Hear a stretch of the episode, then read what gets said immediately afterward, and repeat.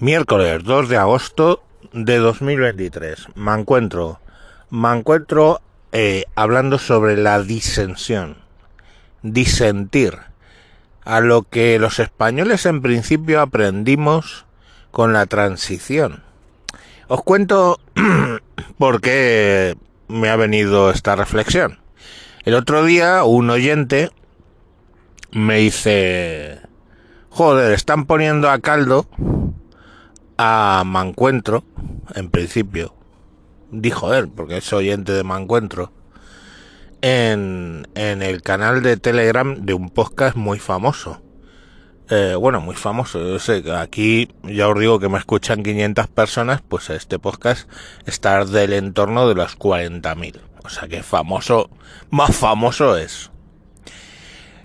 Eh, 40, 50, no sé. Y bueno, es... Eh, no sé si decirlo, pero bueno, da igual, es un podcast que recomiendo, es el de Alex Barroso, que se llama Mixio. De hecho, le conozco en persona porque hemos eh, hablado en alguna JPod y todo eso. Pero él no tenía nada que ver, ¿eh? o sea, él es su canal, tiene un canal puesto de Telegram ahí al, alrededor del, del programa y eran oyentes de él hablando. ¿Y de qué hablaban? Pues lo dejo para el programa de mañana porque también es reseñable. Pero uno de los oyentes se había metido en una noticia en LinkedIn, LinkedIn, ¿eh? ojo al dato, fijaros qué nivel.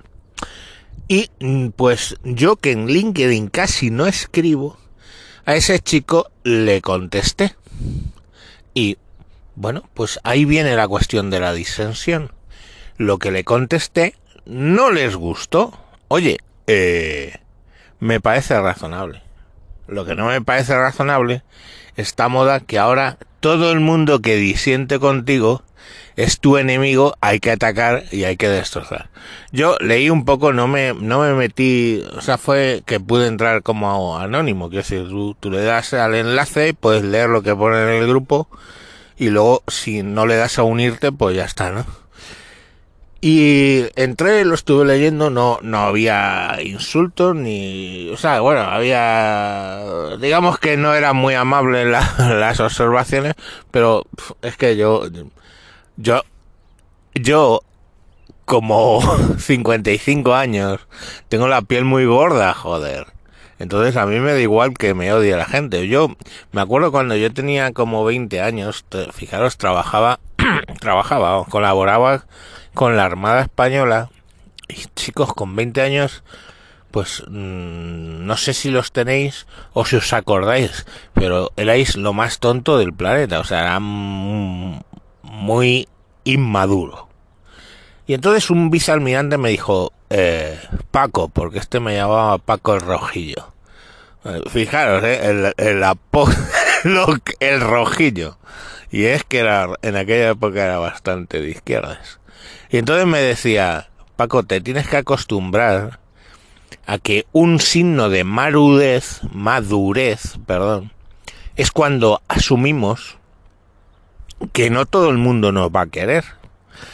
Efectivamente, eh, tú tienes la imagen de que tú tienes que caerle bien a todo el mundo cuando eres joven y que tienes que estar bien con todos y sabes es un rollo all we are singing give to a chance no es un rollo los Beatles. Es un rollo tiene todo lo que necesitas es amor tan la, la, la, entonces llega un momento que te das cuenta que hay gente que directamente a, la gente a la que le caes mal coño. Y por qué tú te puedes poner a analizar pero es que hay gente que te cae mal.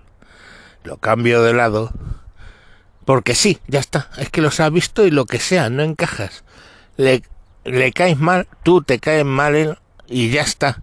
Y entonces el símbolo de la madurez es cuando tú asumes eso.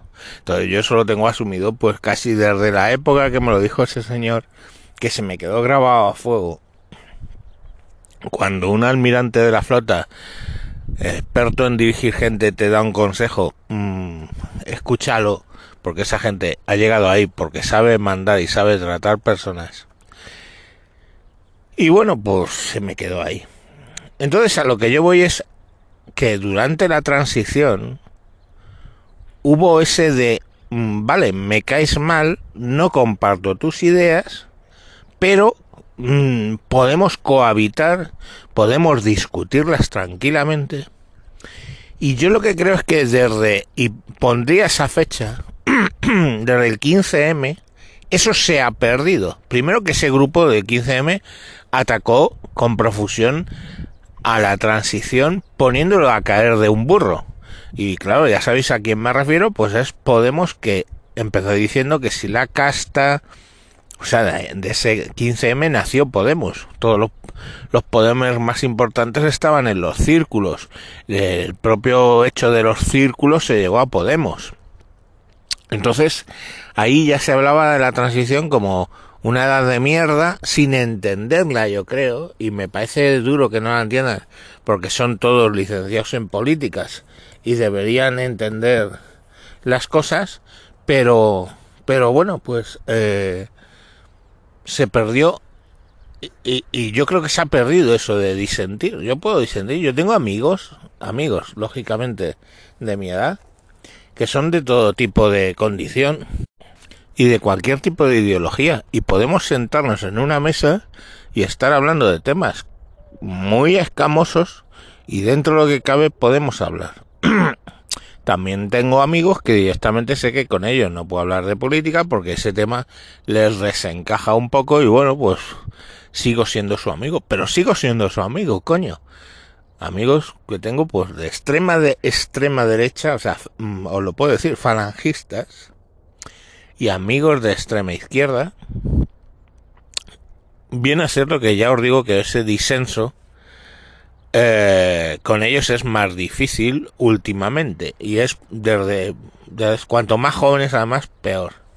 Entonces, claro, eh, yo creo que lo primero que tendríamos que hacer en este país es recuperar ese esa cuestión de poder hablar con el que te es contrario.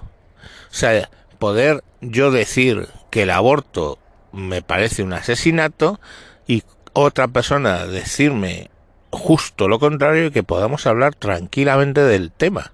Yo dando mis argumentos, ella dando o él dando sus argumentos y ya está. ¿Convencernos? Pues no, el proceso de convencer a alguien no es de, no de un año o dos. Eh, fijaros, yo mismo pues cuando era joven eh, me movía en alrededor del movimiento punk, pues hacía fanzines, por supuesto eh, era muy de izquierda, tan de izquierdas que era que nosotros poníamos varios, tres o cuatro amigos, cuatro amigos, poníamos dinero para comprar la edición española de Pravda. Pravda era el, el periódico que sacaba el Politburo de, del Partido Comunista de, de la Unión Soviética. Entonces comprábamos la edición española de Pravda para leer allí lo que hacían. O sea, yo era bastante rojo, por eso este hombre me llamaba Paco el Rojillo, porque todavía no se había cambiado eso. Y bueno, pues eh, ha sido un proceso de toda mi vida el hecho de ver cosas que yo pensaba cuando era joven que pues luego no me han convencido y he ido cambiando. Había, no recuerdo qué político eh, francés que decía, si no eres comunista cuando eres joven no tienes alma y si lo sigues siendo cuando eres viejo eres un ingenuo. Pues bueno, he tenido ese, ese cambio, ¿no? Quiero decir, pues desde de reposiciones muy comunistas, luego pues he ido viendo que, bueno, pues que el liberalismo tiene su razón de ser, que el capital tiene su razón de ser, que tiene sus beneficios, y he ido viendo en qué países se vive mejor y en qué países se vive peor, bajo qué circunstancias. Y bueno, pues, al, pues me ha llevado un poco a, a convivir con la socialdemocracia sin mayor problema, matizándola, y bueno, pues sí, de vez en cuando soltar alguna idea liberal. Pero coño, puedo hablar con cualquier persona que no me ataque directamente porque, hombre, por muy gorda que tenga la piel, a mí no me gusta que me vengan a atacar, ¿no? Mañana os cuento cuál era el objeto de crítica en, lo que lo que del objeto del disenso pero bueno en la medida de lo posible os recomendaría que tratéis de disentir sin de poder disentir en esta democracia hablar con gente que no piense igual que vosotros no la tratéis de convencer no os van a convencer a vosotros pero bueno eh, os puedo garantizar que os enriqueceréis como personas si habláis con gente de todo tipo. Venga, un saludo. Adiós.